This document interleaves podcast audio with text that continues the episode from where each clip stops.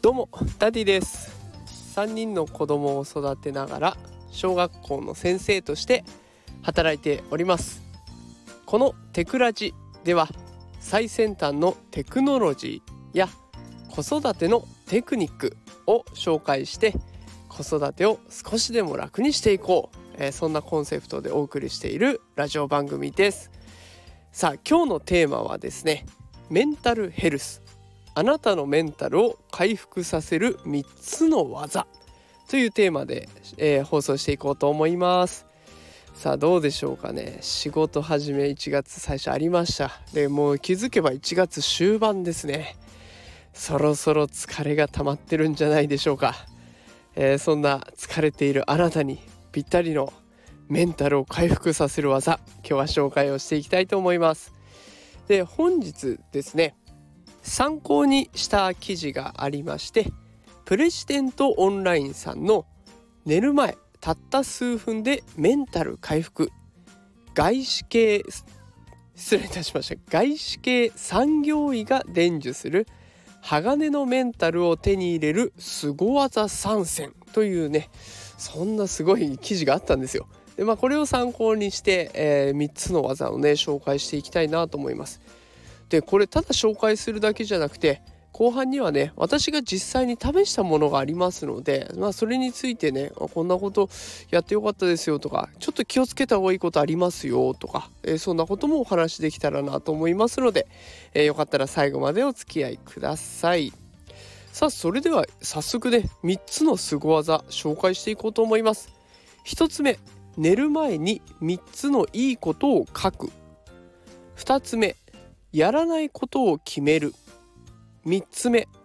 新しい趣味や好きなことをする。もう一度伝えます。1つ目。寝る前に3つのいいことを書く。2つ目。やらないことを決める。3つ目。新しい趣味や好きなことをする。さあこれ一つずつ順番にね解説していこうと思います。えまず1つ目。寝る前に3つのいいことを書く。ここからです。あのいいことっていう表現がねちょっとぼんやりしていて何書けばいいのかわからないっていう方もいらっしゃるかと思います、まあ、例えば嬉しかったこと。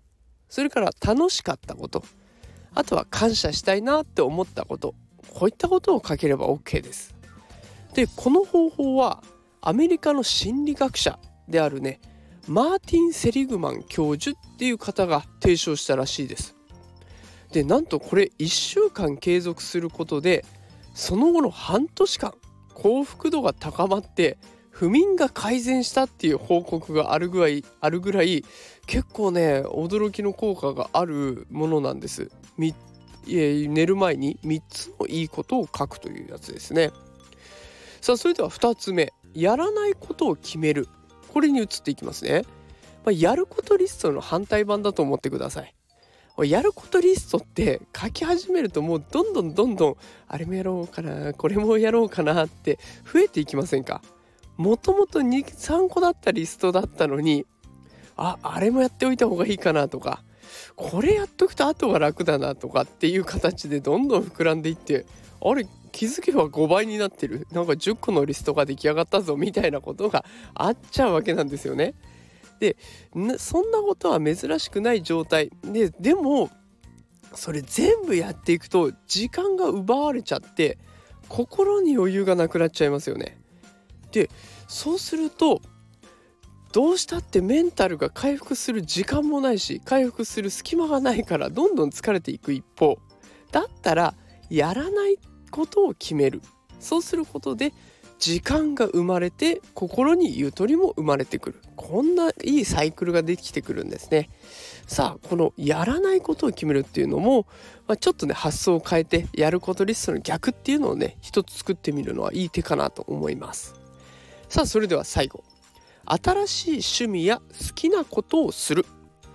さあこのね趣味や好きなことをする。どんないい面があるかっていうと仕事では使われない脳を使うことになるんですね。でこれが心だけじゃなくて脳にとってもねいい気分転換になるんです。でこれあのどこでそんなこと知ったかっていうと最近 Amazon Audible で聞いてるね究極の疲れない脳っていう本があるんですよ。でここであの脳科学者の方たちがね証明してくれてました。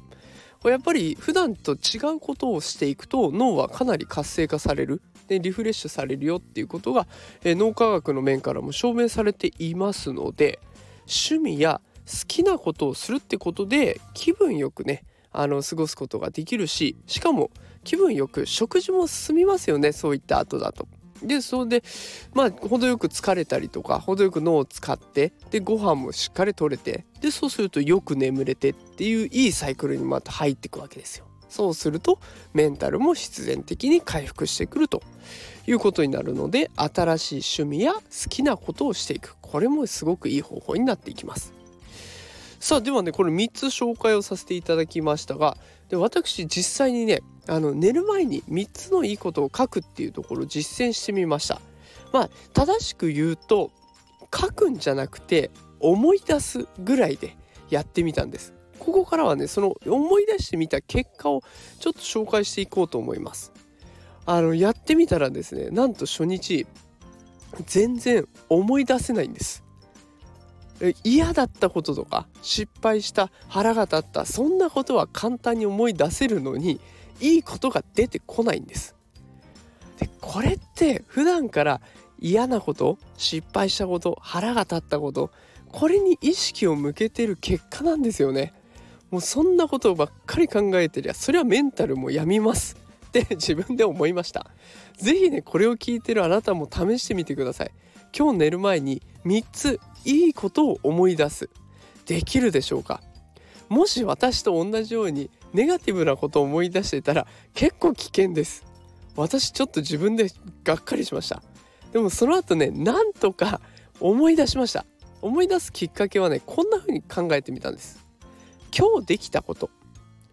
今日できたことを思い出してみたら結構ね気分が明るくなりました。ああれ？気づけばこれやったな。あれもやったのあの仕事も片付けたぞみたいな。こういい気持ちになってね寝ることができるんですよ。だから嬉しかったこととか楽しかったこと感謝したいとかそういったことが思い出せない人はねできたことこれを思い出してみることをお勧めしていきます。さあということで今日はメンタル回復術お話をさせていただきました。もう一度ポイントをおさらいしていきますと1つ目寝る前に3つのいいことを書く。2つ目やらないことを決める。3つ目新しい趣味や好きなことをする。さあこの3つの方法ねあのもし気になったものとかあの私は先ほどお伝えした寝る前に3つのいいこと思い出すとかね。これってもう3分ぐらいできますから。是非ねあの気になったらやってみてほしいなと思います、えー、ぜ疲れてきている方お試しください。ということで今日も最後まで聞いてくださってありがとうございました。あこういったね放送を毎日夕方5時から配信していきますのでもし気に入っていただけた方はいいねとかフォローいただけると嬉しいです。あとねコメントもあの質問とか感想とかお気軽にしていただけると嬉しいです。もうそれがね励みになるしあとは次の放送にも生かされますのですごく助かります。よければコメントもお願いいたします。さあそれでは今日はこの辺で終わりにしていきます。それでは皆さんまた明日。さようなら。